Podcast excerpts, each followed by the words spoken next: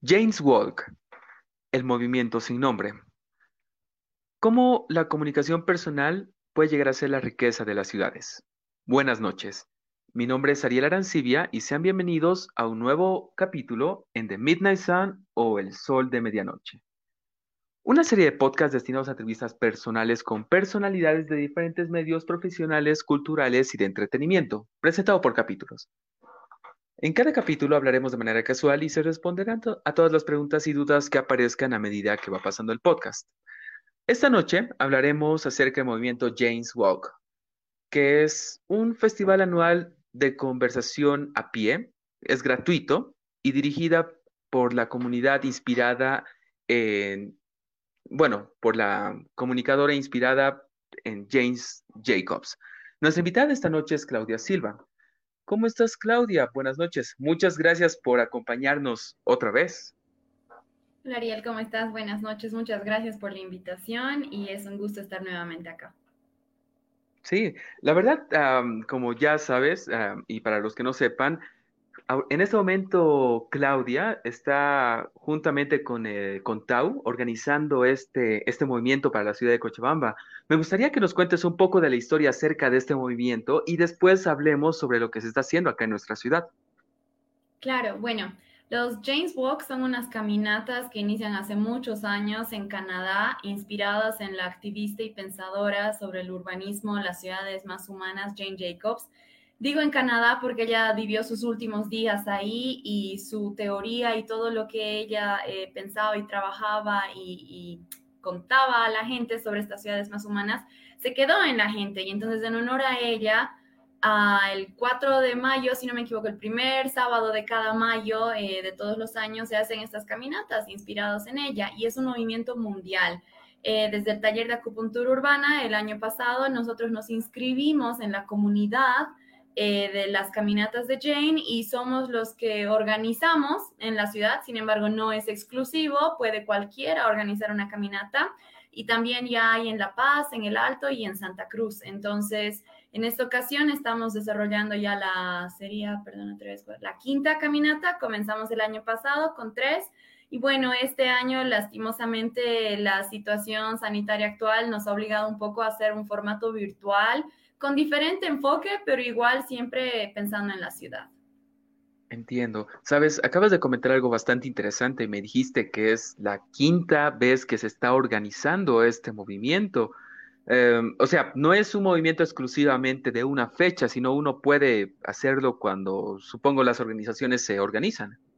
Sí, efectivamente. O sea, a nivel mundial, el, el aniversario, cuando todos lo están haciendo, es el primer sábado de mayo.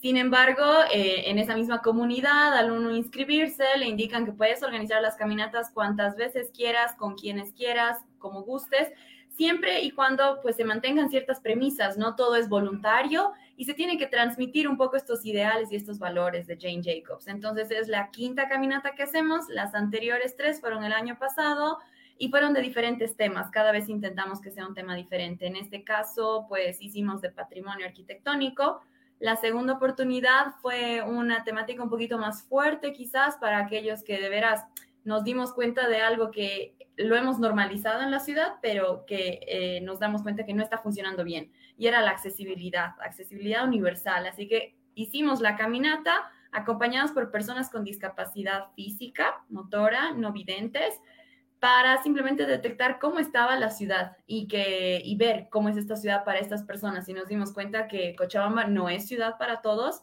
Esa fue la segunda versión. Y la tercera, más bien nos desplazamos un poco hacia un barrio, hacia Sacaba, Tacopoca Alto, para ver con la gente del barrio cómo ellos han autogestionado ese lugar, cómo ellos están organizando para eh, reforestarlo, para llevar los servicios básicos, porque al final son formas de hacer ciudad que es importante conocerlas.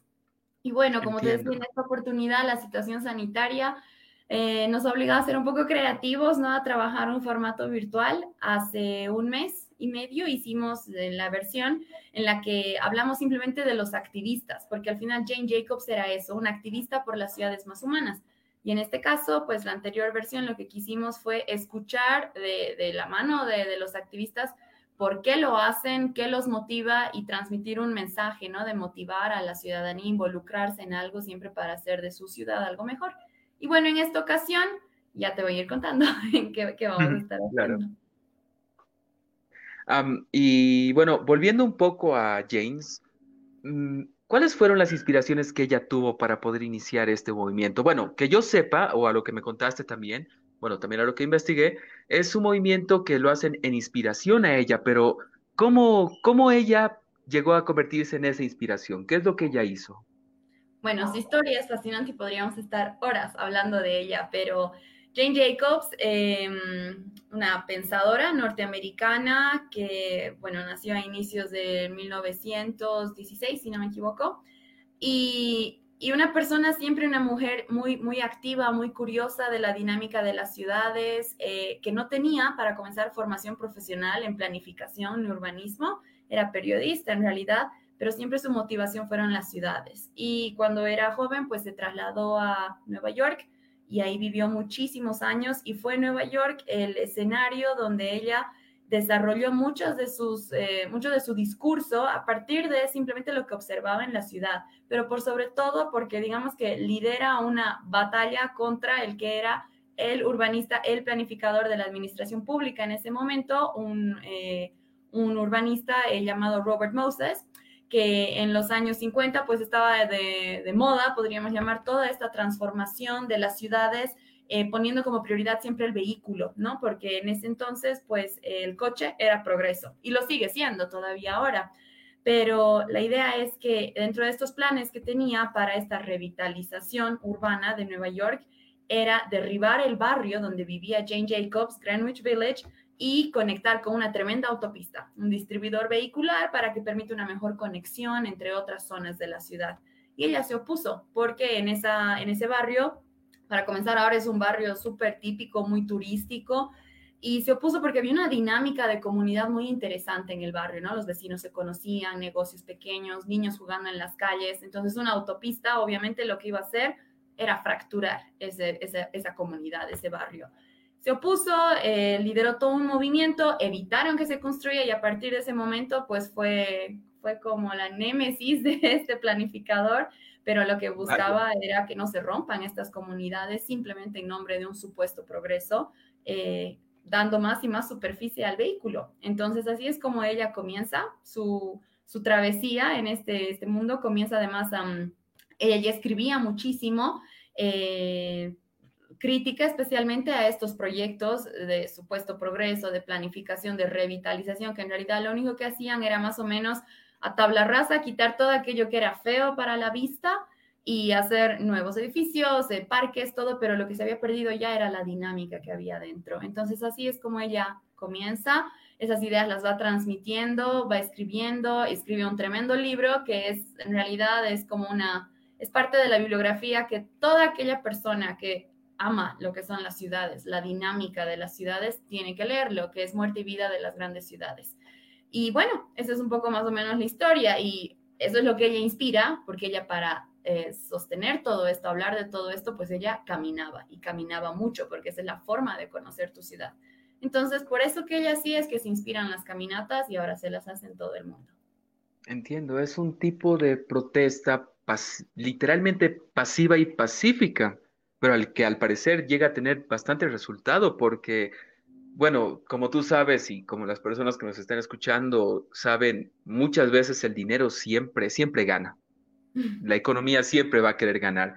Pero cuando hay personas como James, yo creo que es posible llegar a otro tipo de parámetros. Es decir, se pueden llegar a lograr cosas más grandes con una, con un, ¿cómo podría decirlo? Oh, aquí es justamente donde me corto un poco. Es como pensando a futuro, porque gracias a eso, y tú misma lo dijiste, ahora esas secciones donde ella vivía son turísticos allá en Nueva York.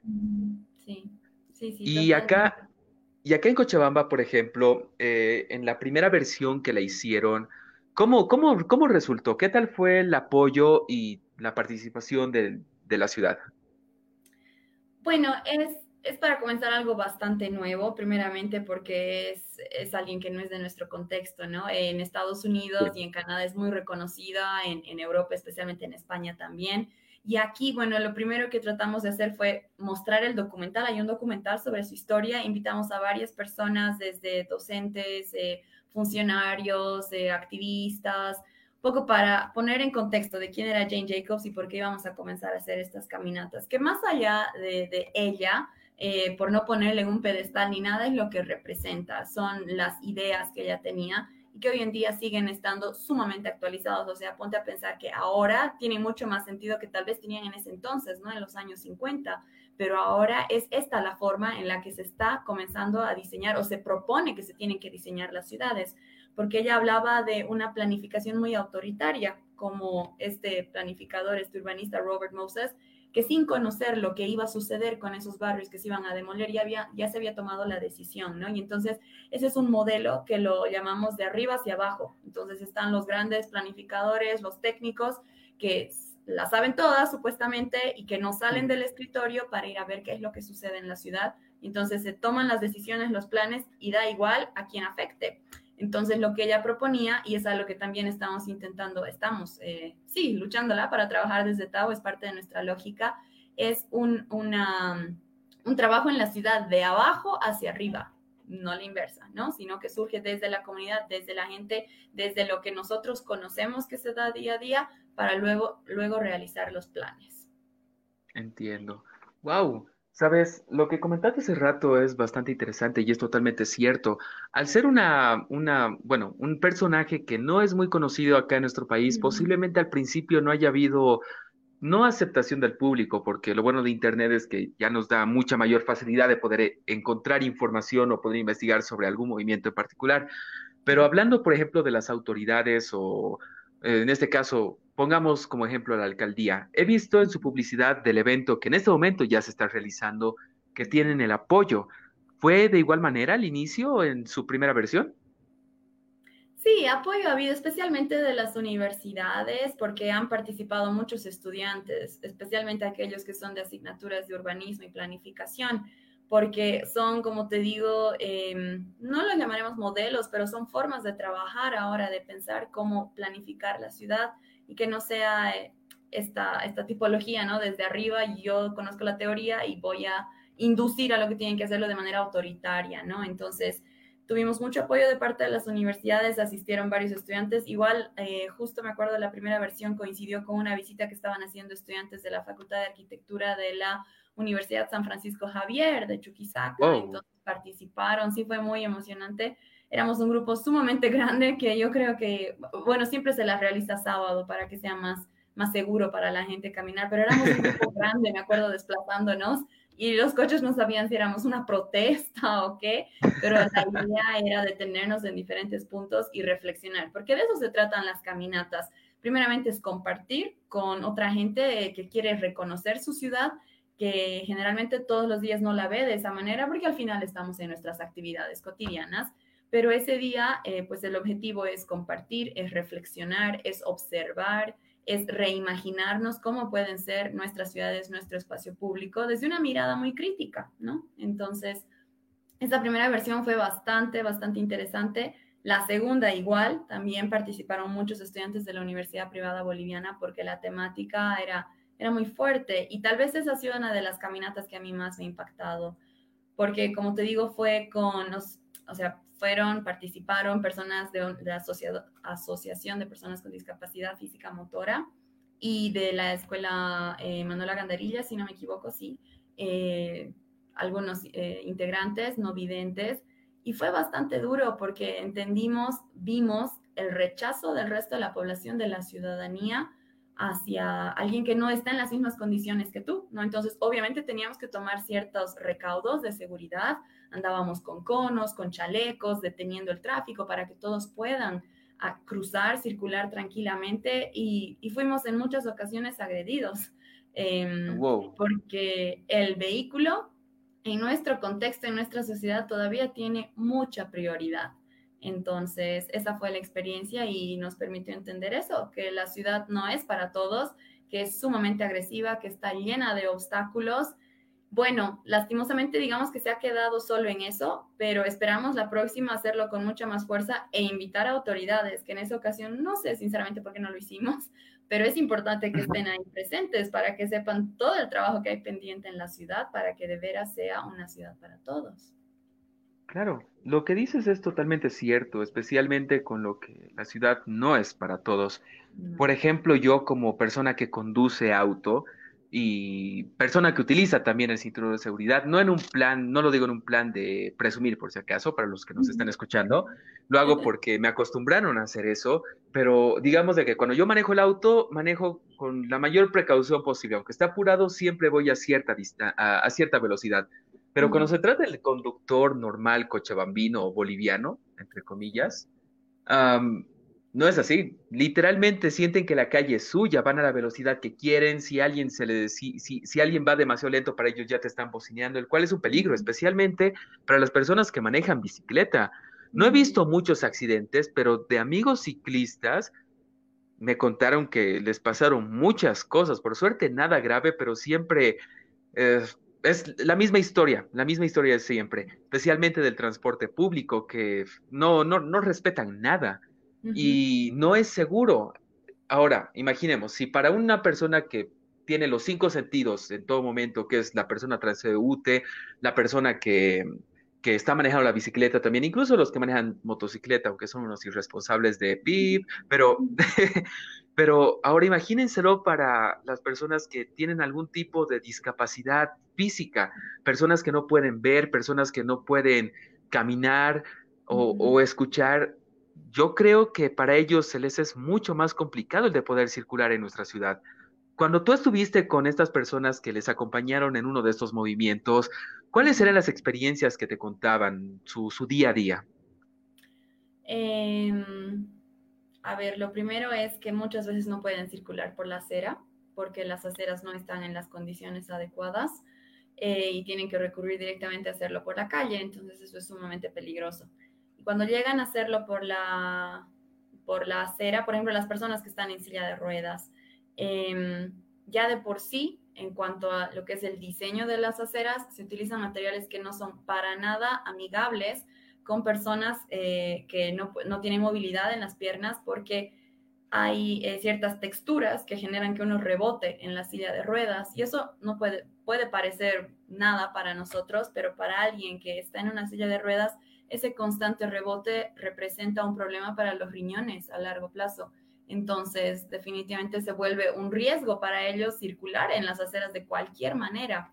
O para personas no videntes, nos comentaban eh, cuán difícil es, por ejemplo, cruzar la calle porque no tenemos eh, señalización que tenga ruido, ¿no? Sonidos cuando está el semáforo cambiando, que cambie el ruido de tal manera que también se puedan ubicar. Y más allá de esto, que se da en muchas partes del mundo, pero simplemente una conciencia de respeto al espacio del otro. Recuerdo que estábamos eh, pues circulando hacia obras públicas y a alguien se le ocurrió de un negocio vender sobre la acera, entonces no había espacio para circular. O sea que ese tipo de situaciones, eh, son las que ellos se enfrentan todos los días. O sea, yo me puedo bajar a las de la acera, por último, y lo esquivo, ¿no? Pero una persona no vidente o en silla de ruedas o cualquier otra circunstancia, por último, una persona de la tercera edad, este tipo de avasallamiento sobre su derecho peatonal es sumamente complicado. Entonces, esas eran las experiencias que ellos nos comentaban. Incluso hicimos el ejercicio de ponernos en sus zapatos. Eh, nos prestaron sillas de ruedas, nos vendaron los ojos y fue una experiencia muy, muy agresiva. Entonces, Sí, esa, es la, esa ha sido tal vez una de las caminatas más impactantes que yo creo que tenemos que eh, repetirla, primeramente para una reflexión con autoridades, pero segundo, para la ciudadanía, un poco de empatía hace falta. No un poco, mucha, mucha empatía. No, sí, sí, es cierto. Porque, bueno, aquí también hay un, hay una especie de doble cara de moneda. Ah, ah, espera, a lo que me refiero es de que, por ejemplo, estas personas al, al, no tener cierto tipo de facilidades como las que no tienen ningún tipo de problema físico, uh, por mala suerte hay muchas personas que no ayudan, los ven en algún tipo de situación y no se acercan y les preguntan qué es lo que va a suceder. Pero muchas veces, y esto también me pasó de, de, manera personal, yo tengo una amiga que ella no puede escuchar, ella es sordita, pero pues gracias a un aparato que tiene incrustado en el cráneo, ahora puede escuchar, el cual ya, ya tiene más ventajas. La cosa es que una vez yo a ella le conté, mira, eh, yo estaba caminando por la calle y vi a una persona que no podía ver y parecía que quería cruzar la calle. Yo me acerqué a esa mujer y le dije, ¿quiere, ¿quiere que le ayude? Y la mujer parecía un poco ofendida y yo no lo entendía porque ya anteriormente, a otras veces que ya había ayudado a alguna que otra persona, lo aceptaban sin ningún problema, pero también sentía una especie de, uh, no lo sé cómo explicarlo, como no tan agradecido se podría decir. Y yo le pregunté esto a mi amiga, ¿por qué sucede esto? Y ella me dice, es que las personas que tenemos algún tipo de discapacidad, que sentimos que nosotros podemos, cuando no podemos, sí pedimos ayuda, pero es porque necesitamos, pero cuando no pedimos ayuda, es un poco incómodo para nosotros porque nosotros somos capaces de poder hacer este tipo de cosas. Uh -huh. Que nos vengan a ayudar es, es, genial, pero solo tendrían que hacerlo cuando nosotros pedimos ayuda, porque en ese momento sí es un momento de necesidad. Y bueno, no sé si las personas acá en Cochabamba o en Bolivia no ayudan porque saben eso o no ayudan porque no tienen empatía, pero creo que es más la falta de empatía. Sí, sí puede ser. Bueno, o sea, ayudar me parece que es algo que tiene que darse en cualquier circunstancia, ¿no? O sea, un niño cruzando la calle, una persona de la tercera edad, pero lo que es verdad es que no, no necesitarían ayuda, no tendrían que requerir ayuda, porque la ciudad tendría que estar pensada, planificada, hecha para que puedan moverse de manera independiente, porque Cierto. hay que garantizar los mismos derechos, ¿no? Entonces, puedo entender un poco desde su lado, ¿no? Ese enfoque de, o sea, no, no, no necesito tu ayuda, soy independiente, pero pucha que la ciudad me, me limita mucho. ¿no? Sí. Sí, sí, sí. Exacto. Pero sí, así, así fueron las caminatas. Esta tal vez ha sido la más impactante que me parece importante compartirla porque nos enseñó mucho, o sea, por lo menos aquellos, eh, más que nada los estudiantes, pienso yo, porque esperamos que en este tipo de, de, caminatas, en estos momentos, estas personas en algún momento van a, van a, obviamente van a salir a la vida profesional y tal vez hasta ocupen un cargo público, trabajen en la alcaldía y ojalá nunca se olviden de esa experiencia para que cuando les toque diseñar, les toque transformar la ciudad, lo hagan de una manera consciente, pensando en todos los usuarios. Claro, está en sus manos. Y esa es la parte interesante, especialmente al exponerles este tipo de actividad, actividades a personas que están estudiando y que más adelante pueden llegar a tener algún tipo de, de cargo, como tú lo mencionaste, hay esa posibilidad de que sí hagan ese tipo de, de modificaciones o contribuciones a, nuestra, a nuestras ciudades, porque creo que una persona solo sabe cuando lo vive, pero si no, nunca lo va a considerar, o bueno, sí. no en su totalidad. Sí, es verdad. Otra de las cosas bastante interesantes que me pareció sobre el movimiento James uh, es acerca de cómo puedes llegarte a cambiar la perspectiva de la ciudad en la que tú vives. Es decir, tú nos comentaste de que cuando hacen las caminatas, tiene un enfoque también en el cual es apreciar la ciudad en la que tú vives, porque diariamente todos caminamos por todo tipo de calles, pero siempre en nuestras cabezas las actividades que debemos hacer. Pero gracias a este tipo de caminatas se puede observar a más detalle y como, dijiste, como dijiste, con un ojo crítico, la ciudad en la que nosotros vivimos o admirar las cosas bonitas que nos pueden ofrecer como el Parque del o la Plazuela de Granado, que gracias a ustedes también está bastante bonito, o otras partes de nuestra ciudad. Pero si no fuera por esto, estoy seguro que la mayoría lo pasaría por alto. Uh -huh. Bueno, eh, nuevamente el movimiento es como, las caminatas son bastante nuevas, yo estoy segura que podríamos tener mucha más gente, pero es como que el, el caminar, el acto de caminar está muy infravalorado y sí. es, es, clave. Eh, esta reflexión, o sea, reconocer tu ciudad con un ojo crítico, sea para ver lo positivo como lo negativo, eh, es también porque dentro de eso, o sea, con todas esas variables, es que hay, hay oportunidades en, en, los conflictos, en lo positivo, para mejorar la ciudad. Y es un poco, es lo que sostenía Jane Jacobs, que hay que conocer a detalle eso, hay que conocerse con el vecino, hay que conocer la dinámica de los niños a qué hora van y cruzan y juegan, a qué hora abre este, cuál es el vecino que sale, porque al final... Eh, bueno, eso hablando más en un tema de, de, la comunidad, ¿no? De tus vecinos, conocerte, porque todo eso al final lo que genera es primero ciudades mucho más vibrantes, más activas, pero además seguridad. y es que ella sostenía que el hecho de que haya gente en la calle em, y que haya gente mirando y que hayan actividades hace, y es obvio, hace de los espacios públicos más seguros. Obviamente, ninguno de nosotros nos sentimos seguros cuando estamos pasando por un lugar y está vacío, ¿no? Entonces, siempre nos sentimos más seguros cuando hay más gente. Entonces, eh, ¿Cómo podemos lograr esto? Bueno, primeramente reconociendo el valor que tiene la, ciudad en sus diferentes eh, entornos. Y si somos vecinos de un lugar, pues hacernos partícipe de ese lugar, ocuparlo, dinamizarlo, sea con teniendo un negocio ahí o, usando los espacios públicos del barrio. Entonces, es, es como un, que te diría, es una rueda, es, es un ciclo de una serie de cosas que lo que buscan estas caminatas desde los postulados de Jane Jacobs. Entiendo. Sabes, ese es un punto bastante interesante, especialmente el cómo poder darle una vibra más activa a estos espacios públicos que están destinados para los vecinos.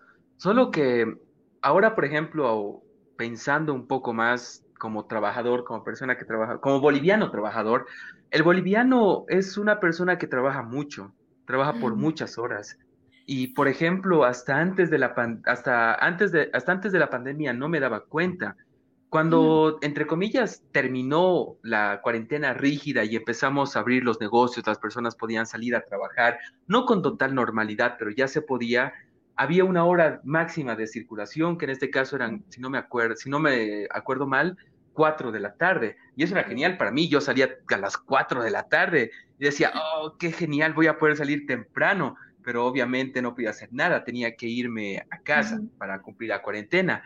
Solo que cada vez que salía a las cuatro y iba de camino a casa, me preguntaba cómo sería si saldría en, temporadas normales a esta misma hora a, mi casa, por ejemplo. Tendría más tiempo para poder hacer más cosas. Podría irme a, una plazuela, podría irme a tomar, tomarme unas cervezas con unos amigos, podría irme a comprarme ropa. O sea, hay una infinidad de cosas que uno podría hacer, el cual económicamente, por ejemplo, eso llegaría a ser un, beneficio bastante alto, pero por la cantidad de horas que trabajamos no nos damos cuenta de las cosas que nos perdemos y por eso se podría decir que a ciertas horas, a excepción de la hora de salida de todos los trabajadores, eh, Cochabamba o las ciudades de Bolivia en ciertas horas siempre van a estar vacías por ese, por ese mismo motivo.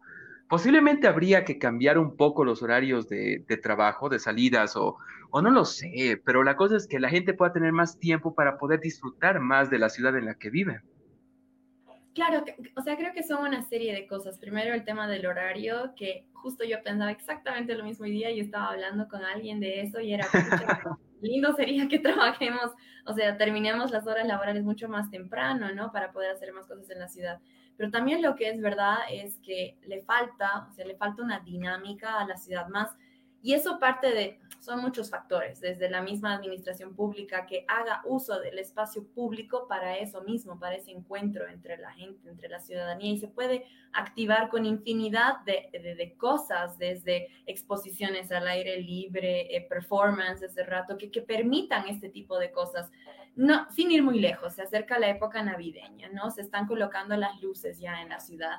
Esas fechas, todos están fuera. Aunque salgas a las 8 de la noche del trabajo, después te encuentras con la familia, con los amigos y vas a ver las luces navideñas. Entonces, ¿qué nos dice eso?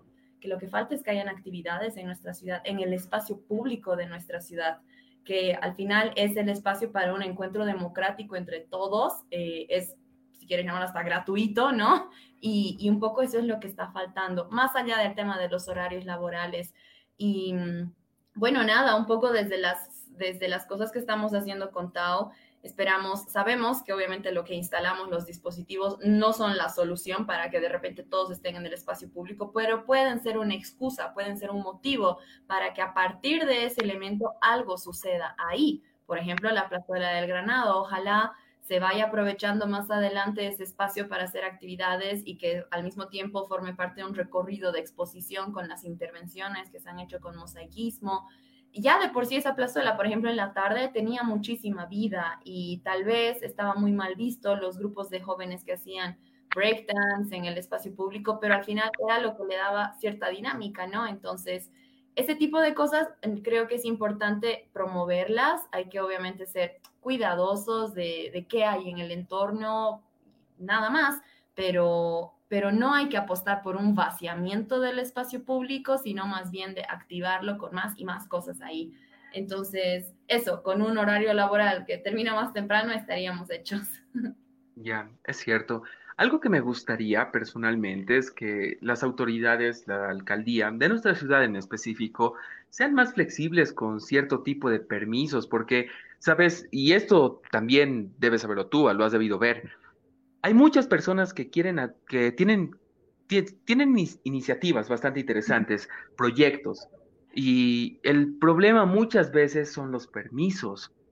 Y me gustaría que la alcaldía tenga como un, acceso más fácil a poder otorgar esta clase de permisos para esas actividades, porque lo bueno es que estamos en la época de los emprendedores. Mm. Todo el mundo quiere hacer algo, siempre, con cualquier tipo de cosa. Tú, por ejemplo, en Tao o estando en el Martadero, has debido ver siempre a algún adolescente, algún preadolescente o alguna persona ya mayor de 18 años viniendo a proponer algún tipo de proyecto. Obviamente pensando de que es el lugar perfecto para hacerlo, y lo es muchas veces, pero a veces la restricción siempre va a ser la alcaldía y las autoridades, y especialmente la burocracia. No sabes cómo he sufrido para organizar el festival del que te hablé que organizo. Sería increíble que podamos tener esas facilidades porque estoy seguro que si habría eso, muchas más actividades al aire libre se estarían realizando. Y no solo realizándose, serían continuas, habría muchas más más cosas, no solo para las personas jóvenes que están proponiendo este tipo de proyectos, sino una, un, espacio donde los padres pueden llevar a sus hijos a que puedan aprender algo, sea breakdance, sea fotografía, sea arte, sea algún, incluso teatro. Hasta ahora no he visto teatro al aire libre de manera no organizada en, en, Cochabamba, y eso es triste. En Argentina hay, en muchas partes de Latinoamérica hay, pero en Bolivia no. Tal vez en La Paz y en Santa Cruz, pero en Cochabamba es, es complicado. Tú como organizadora, como parte de estas organizaciones, ¿cómo ves esa, esa parte de las facilidades para poder organizar algún proyecto? Em, bueno, nosotros, por ejemplo, nos estamos adentrando en ese mundo porque estamos planificando unas actividades justamente para fin de año, para diciembre, que la pandemia se ha convertido en la excusa para, bueno, no podemos hacer danza, música ni teatro dentro de, de espacios cerrados eh, entonces llevémoslos al espacio público. Ya te comentaré más adelante cómo nos va, no lo sé, o sea, simplemente la alcaldía y nos me decían, bueno, todavía no tenemos una normativa para que permita eso por la situación sanitaria, pero veamos una opción siempre y cuando permite la movilidad de la gente y todo eso, o sea, hay muchas trabas, es verdad, dentro de la administración pública, eh, pero pienso que se trata de que Mm, que nos lancemos, así como tú te has lanzado haciendo este, este evento musical, igual nosotros estamos proponiendo algo y así seguir intentándolo, ¿no? Es, ¿Por qué te digo esto?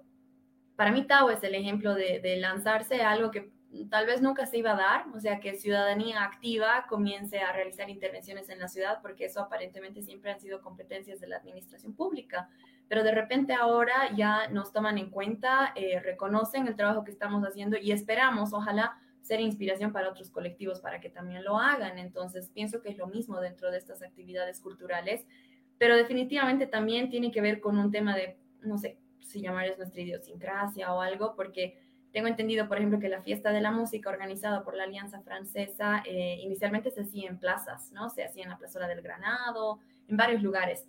Y eran constantemente expulsados de esos lugares eh, porque pues los vecinos justo ese día les molestaba mucho el ruido que generaba, ¿no? Y que haya mucha gente.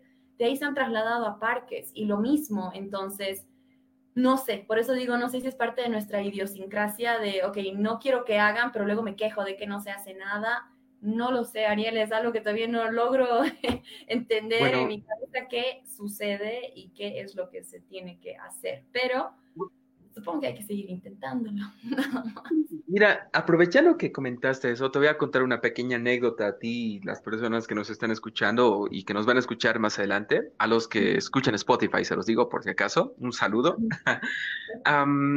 ya hace, yo trabajé con los de la Alianza Francesa para una de las organizaciones de la fiesta de la música, el cual, gracias al trabajo que hicimos, pude, ah, ¿cómo se dice?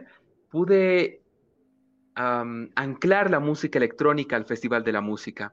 Porque ah, se podría decir que ahora es un ahora la música electrónica llega a ser un tipo de música popular alternativa a comparación del reggaetón y la cumbia. ahora es como el rock, se podría decir. La cosa es que funcionó. logré que se animen a poder hacer este tipo de evento, más que sintieron que le daba un toque fresco a lo que ya estaban haciendo y lo estábamos haciendo en la plazuela de Plaza Lincoln y funcionó bastante bien. Pero eh, uno de los problemas fue justamente la parte del presupuesto, porque ciertas organizaciones prometieron, pero no cumplieron. Pero lo que me encantó de la Alianza Francesa es que continuaron. A pesar de los inconvenientes, continuaron porque ellos lo hacen por amor al arte y también porque les gusta y quieren que la, que la gente disfrute este tipo de actividades, especialmente cuando era al aire libre. La cosa es que ya para el siguiente año fue complicado para mí como evento del Día del Peatón, como también para la Alianza Francesa. Te comento de que la Alianza Francesa, no, sí, el año pasado exactamente, 2019, ellos tenían que hacer en el mismo lugar, en la Plaza Lincoln, la fiesta de la música, pero no lograron conseguir los permisos y menos el presupuesto y tuvieron que buscar alternativas. Y, la, y al final la única alternativa que lograron conseguir fue literalmente aliarse con boliches para que les den el espacio y ellos puedan celebrar la fiesta de la música. Imagina eso. Y yo hablaba con la directora y ella me decía, es que los vecinos no les gustaba. Decían que había mucho ruido y esto y el otro y bla, bla, bla, bla, bla. Y al igual que vos, yo tampoco entendía cuáles eran las quejas. Hasta que terminó la fiesta de la música, pasaron unos meses y después me tocó a mí hacer el festival del Día del Peatón. Mm. La cosa es que yo lo tenía planeado de hacer en el Parque Fidelance. Para los que no conocen, esas dos cuadras del sombrero de Chola, acá en Cochabamba. Es un parque muy bonito, parece incluso un pequeño bosque. Lo han cuidado bastante bien. Yo tenía que hacer ese festival ahí, pero al, al intentar organizarlo, tuve una muy buena recepción, más de 8.000 personas entre interesadas y que van a asistir en el evento de Facebook, ah, varios artistas invitados, ya había preparado actividades, había traído food trucks para que la gente pueda comer, basureros para que la gente pueda botar su basura, algunos artistas, sección de skaters, o sea, estaba increíble. Pero un día antes de la organización, la, la, subalcaldía me llama y me dice, Ariel, necesitamos que vengas, hay una reunión urgente. Yo, ¿qué? Justo estaba trabajando y tuve que dejar mi trabajo y corrí a la subalcaldía. Llegué y el subalcalde estaba ahí esperándome con un montón de personas, creo que eran 11 o 12 personas mayores, que eran los presidentes de cada uno de los edificios que está alrededor de la, del, del, Parque Fidelance. Y cuando yo llego, empiezan a decirme, tú, ¿por qué quieres hacer este evento? Seguramente eres un oportunista que está buscando plata y bla, bla, bla, bla, bla, bla. Aquí hay ruido, aquí hay aves, aquí hay de todo tipo de cosas, me estaban diciendo. Yo les decía, yo les decía miren, yo vivo en el edificio de, allá. Ahí estaba la presidenta de mi edificio y le digo, ¿por qué no me informaron de esto? Y, decían, y me dijeron, ah, Ariel, yo no sabía que tú lo estabas organizando. El detalle es de que me comunicaron esta reunión un día antes del evento. Y eso es lo que me estaba cagando, porque no sabía qué mierda iba a hacer. Ellos me estaban pidiendo que lo cambie a otro lado. Yo iba a aceptar porque no tenía más opción. No podía pelear contra ellos porque me imaginaba si al final continuó porque el subalcalde estaba de mi lado, porque es un espacio público. Me dijo, Ariel, depende de vos, si quieres hazlo o lo podemos mover, porque estas personas lo que, lo que llegué a entender en ese momento es que son personas adultas, ociosas, sin nada que hacer en su día. En serio. Lo más chistoso es que la mayoría utilizaba audífonos para poder escuchar y yo les preguntaba cómo les puede molestar el ruido si ni siquiera pueden escucharme si sus aparatos. Pucha, la clase de cosas que empezaron a decirme en ese momento. no, no lo dije en un margen de mal respeto, pero ellos lo tomaron a mal. Pero al final tuve que buscar otro espacio y lo tuve que hacer eh, ahora es del, ah, ¿cómo se dice? De la, pasarela del Cine Center en el parque, del, en la plaza del Boulevard. El cual lugar es perfecto, igual hay edificios. Al principio me costó un poco, pero al final los vecinos se acostumbraron, porque creo que son más jóvenes los que viven por esa zona. Pero ya por cierto tipo de zonas, cuando son más mayores, como no tienen nada que hacer en sus vidas, si se están ofendiendo los, las personas mayores que nos están escuchando, saben que es verdad, van a molestar con cualquier cosa, a menos que sean personas que hayan salido del país y hayan vivido un poco sobre cómo se vive en otros países. Pero yo creo que esa es la razón del por qué muchas veces el poder organizar algo en un espacio público cerca de lugares donde viven personas adultas, bueno, se van a llegar a este mismo resultado. Es complicado. Sí, sí, lo es definitivamente, pero bueno, eh no sé. Ah, perdón por alargar, alargarme con esto. Creo que nos fuimos un poquito del tema también.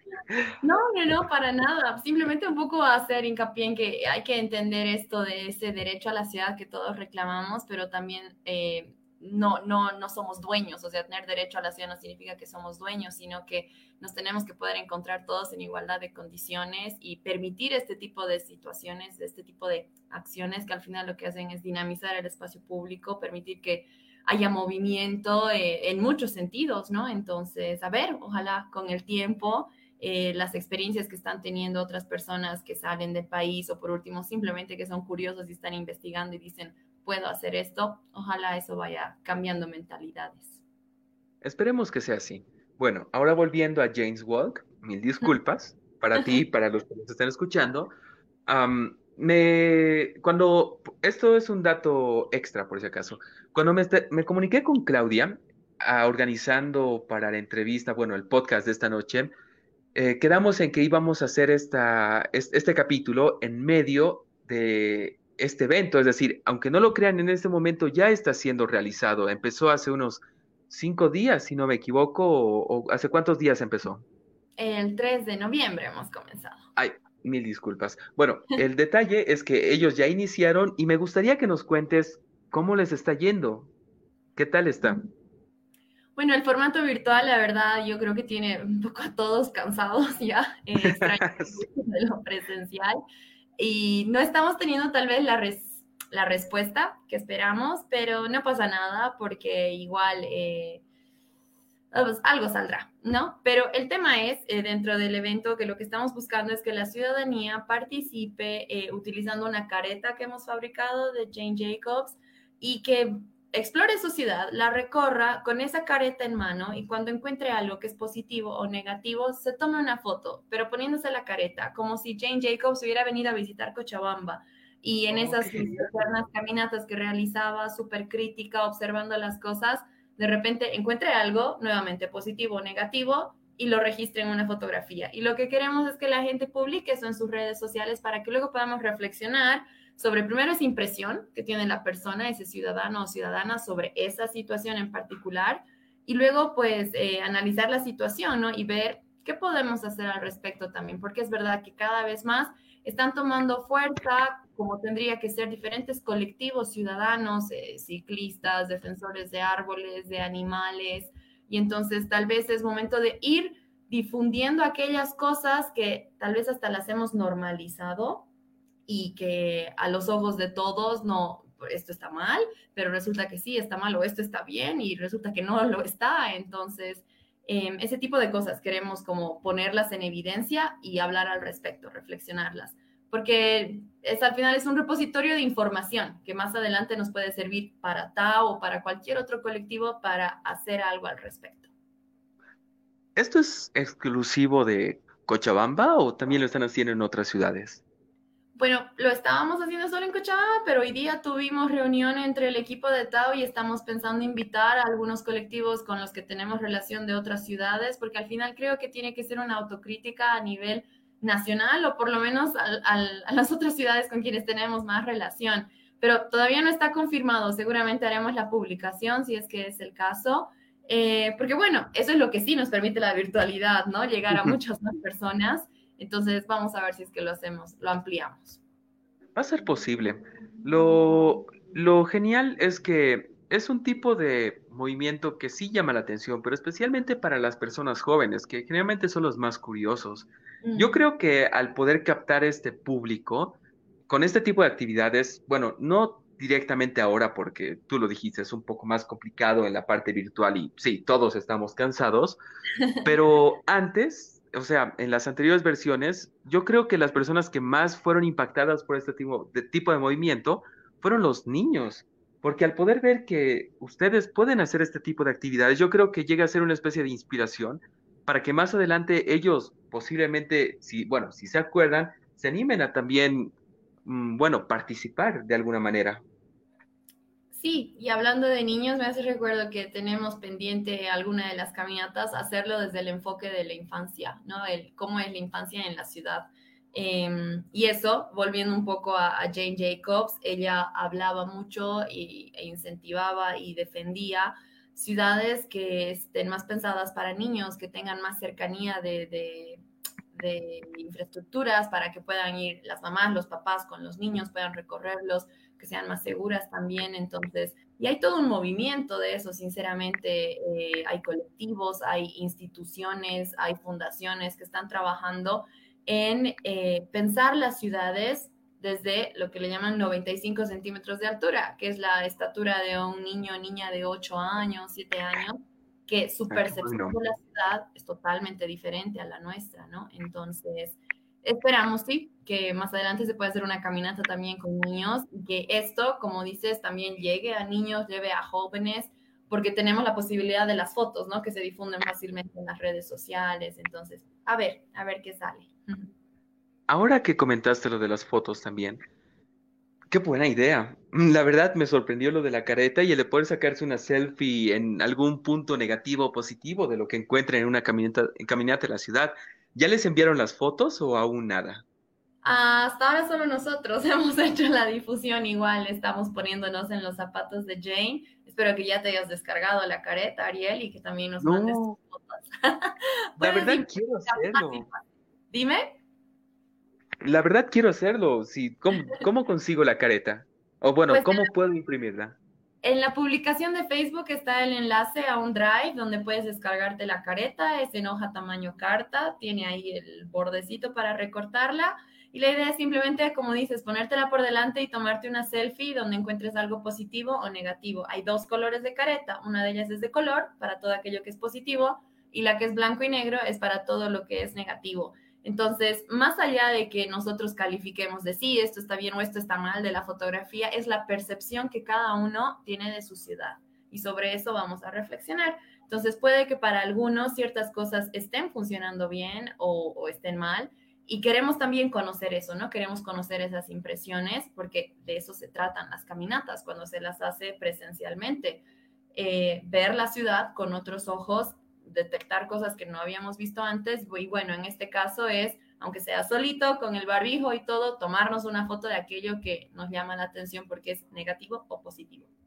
Ya, justamente te preguntaba porque quería saber de cuáles fueron las fotos que, bueno, que les mandaron y cuáles fueron los puntos que veían ustedes que tal vez era negativo o positivo. O en este caso tú, no sé si tienes alguna foto que nos puedas describir o tal vez mostrar. Bueno, mostrar tal vez sea un poquito difícil, pero a ver, ¿qué nos podrías describir desde tu experiencia?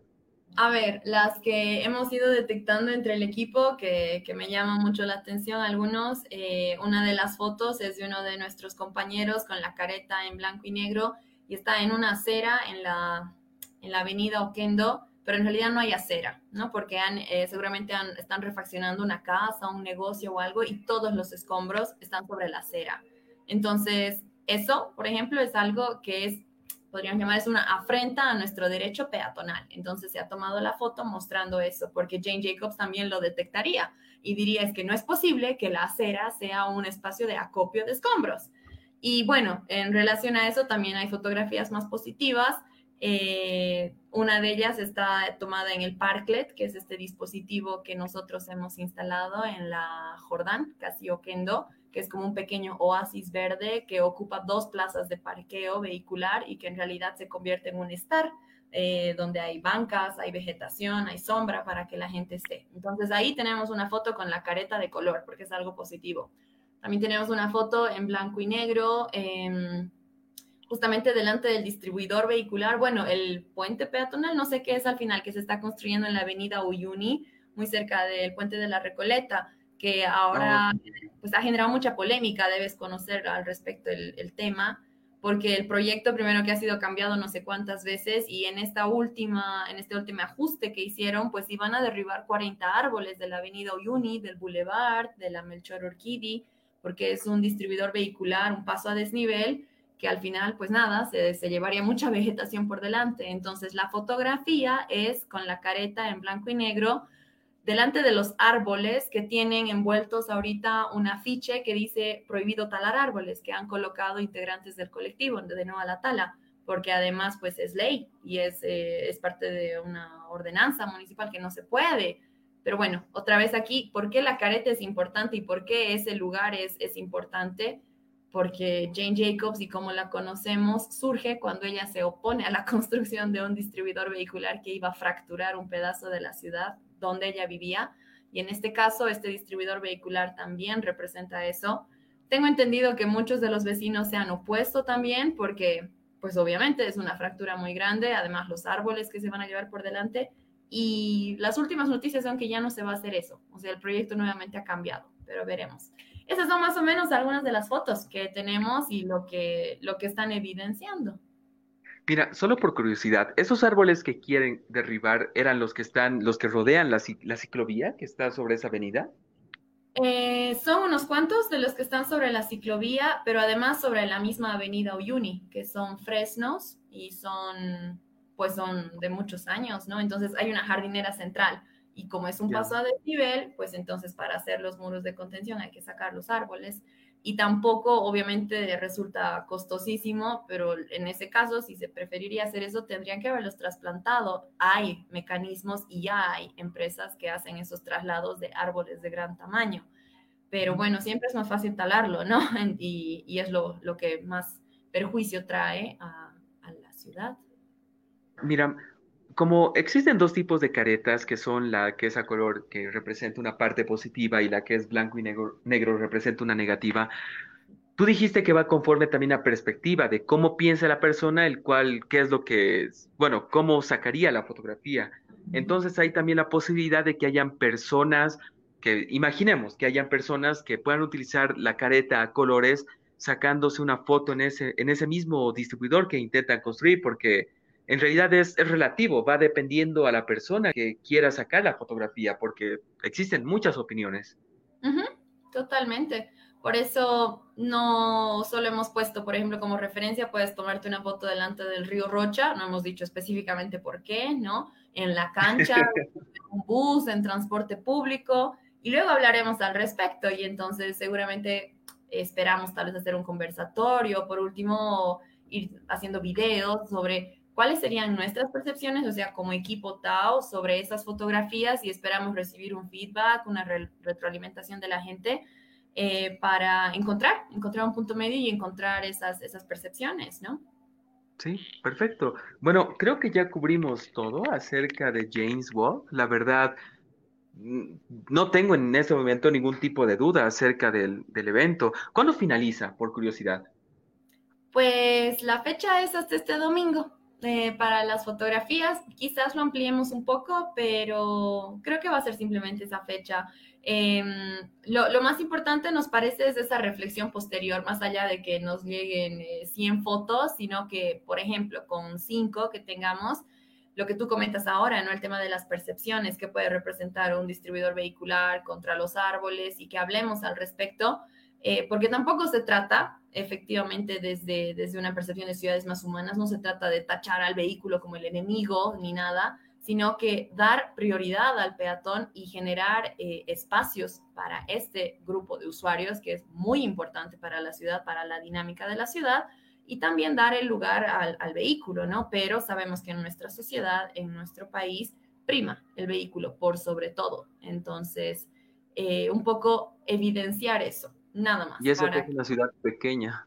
Sí, sí, sí, sí. Y es, y es, interesante, Ariel, porque hoy en día lo que menos se están construyendo en otras partes del mundo son distribuidores vehiculares del tipo que se están construyendo en nuestra ciudad, porque ya se ha visto que eso lo único que hace es primero eh, evitar que el peatón pueda circular en ese radio de, ese, de esa infraestructura, porque es sumamente peligroso, hay altas velocidades, entonces están buscando otras opciones para igual garantizar la infraestructura para el vehículo, pero que no representen un peligro para peatones, para ciclistas. Entonces, bueno, eh, supongo que así, así van las transformaciones en el mundo. Eh, otros cometen errores, de ahí nosotros los cometemos y luego de ahí los inventamos.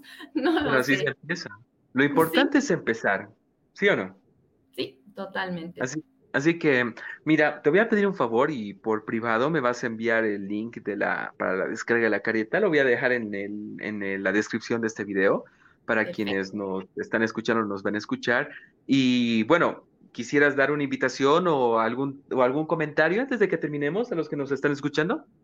Claro, bueno, primeramente muchísimas gracias a ti, Ariel, por el espacio y a todas las personas que nos han escuchado. Gracias. Esperamos que si no sabían eh, sobre Jane Jacobs y los Jane Walks, pues ahora ya saben un poco más. Y lo importante es que sepan que cualquiera de ustedes tiene la capacidad, primeramente, de hacer algo en su ciudad desde una caminata, organizar una caminata para que nos encontremos en el espacio público, nos comuniquemos, compartamos, pongamos en valor aquello que no lo no tienen, no le damos valor en realidad.